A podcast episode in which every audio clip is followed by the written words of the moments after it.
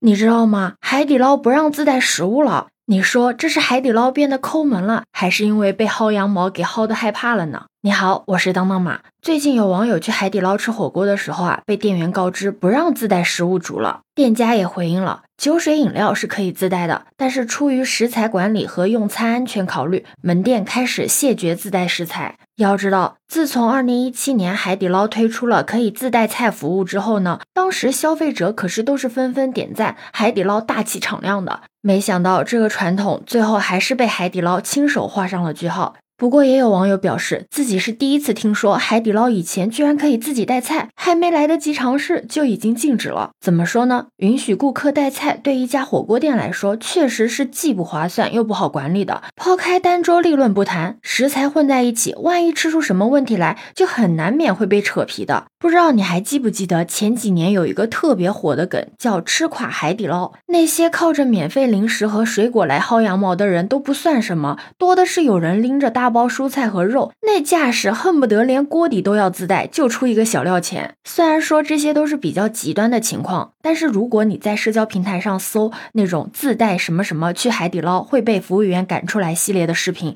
真的能看到很多很多。我看过最夸张的一个视频，是一个人他掏出了半个牛胃，然后给旁边的服务生小哥，结果那个小哥呢也是欣然的接过去，没过多久呢就送回了十几个精致的装着切好毛肚的餐盘。就算这个视频里面啊有配合表演的成分在吧？但是不是也能说明自带菜品以及随后的服务是海底捞不惜一切也要满足顾客的态度呢？之前也有网友为自带菜品算不算为难商家争吵过，但是那个时候海底捞表现的特别的大度，包括所谓的食品安全问题也在试图通过流程来解决，比如自带菜品需要登记，后来呢更是严谨到要在后厨保留部分样品，这一系列的操作就是为了防止后续发生纠纷。当然，这都是之前的事情了。现在嘛，有网友形容海底捞这两年就像一个渣男，一直呢在边缘偷偷的试探，好像就在看你什么时候翻脸。不知道你还记不记得，他在二零二零年的时候试图涨价，然后呢被全网批评，之后就立马的华贵道歉，恢复原价。后来又把牛肉粒换成了豆腐粒，被骂之后啊，只有部分的门店落实了。还有去年，很多人就发现附近的海底捞取消了免费美甲服务，改成了需要顾客自行购买穿戴甲。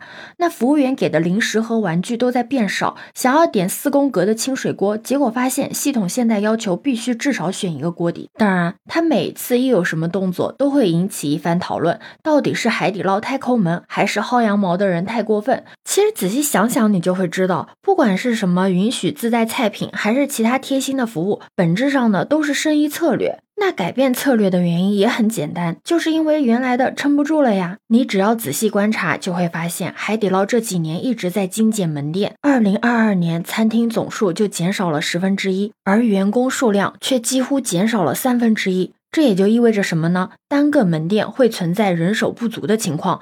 那人手都不足了，自然而然的就很难保证原本的服务质量。现在海底捞明确的拒绝自带菜品，只能说明对他来说，这已经不再是一个高性价比的选择。以前那种无微不至的服务，除了留住回头客之外呢，还塑造了它的社交属性。比如在自制锅底、自制菜品最火的时候，海底捞甚至会主动的把网友开发出的奇葩吃法呢给写进菜单，就感觉消费的不仅仅是食物，更像是一种追逐流行的感。感受其实像现在网红火锅店真的已经翻了好几轮，年轻人挑选网红餐厅的方式已经变成了探店视频、笔记，而餐厅的社交属性也更多的体现在了视觉效果上面。为了看起来更诱人，各大火锅店早就已经卷出了海底捞怎么都追不上的一个高度了。曾经属于海底捞的注意力早就被持续的、无法逆转的夺走中。虽然说这几年海底捞也一直在追赶各种潮流，除了刚开始有人还图个新鲜，后来呢也都没有翻起什么波澜。虽然说在网上依旧还有很多的人对海底捞禁止顾客自带食材这个话题进行讨论啊，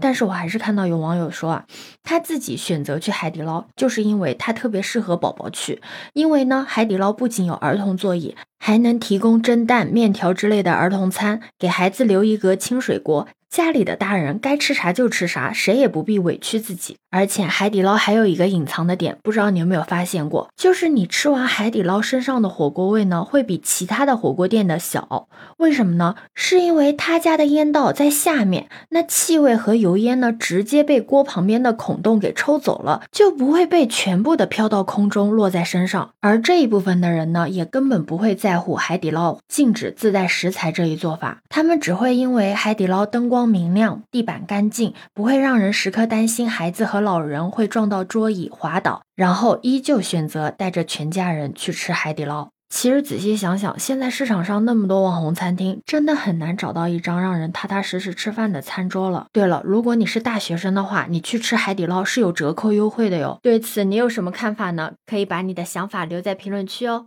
如果你喜欢我的话，也可以在我们常用的绿色软件搜索“当当马六幺六”就可以找到我哦。欢迎你的订阅、点赞、收藏、关注。这里是走马，我是当当马，拜拜。